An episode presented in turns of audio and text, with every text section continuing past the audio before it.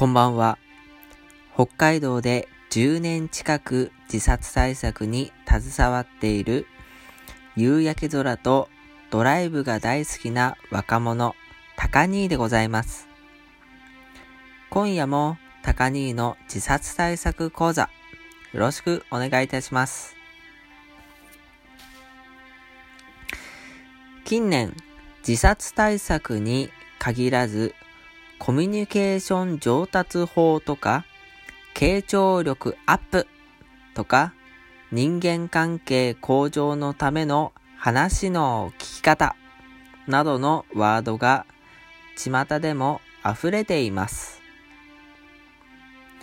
人間関係や対人関係を円滑にさせたいと思っている人が増えているのだと思います。そうした時、よく同感のことを共感だと間違えて覚えている人をよく見かけます。テレビ番組でも出演者が私は最近〇〇さん私もそうなのよって共感するように心がけているんですよ。なんて発言しているのを見かけますね。それは共感じゃなくて同感なんですよ。ということで今回は同感と共感の使い分けについて解説していきたいと思います。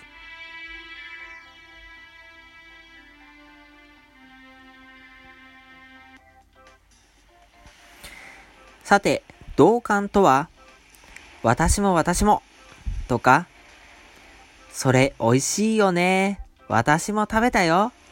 とか、あの人優しくてかっこいいよね。と言って、相手の発言に対して自分も同意の旨を伝えたり、相手に同調したり、ともかく私はあなたと同じように考えているよ、感じているよ、捉えているよということを相手に伝える応答です。共感とは、それ美味しいんだね。あの人が好みのタイプなんだね。とか、人に親切な人間になりたいんだね。とか、あの上司はうざい人なんだね。とか、〇〇さん困ってるんだね。とか、相手の発言に対して自分の考え、自分の気持ち、自分の捉え方は一旦脇に置いといて、相手の考え、気持ち、捉え方などを受け止めて理解しようとすることを相手に伝える応答です。なかなか説明が難しく、定義も、えー、いろんなカウンセラーさんによって異なる。ですけれども、まあともかく共感してもらえると自分のことを理解してくれているんだなっていうことが相手に伝わりますので、安心感や信頼感を与えることができる応答なんです。同感と共感。よく間違いやすいんですが、こうしてみると全然違うものなんです。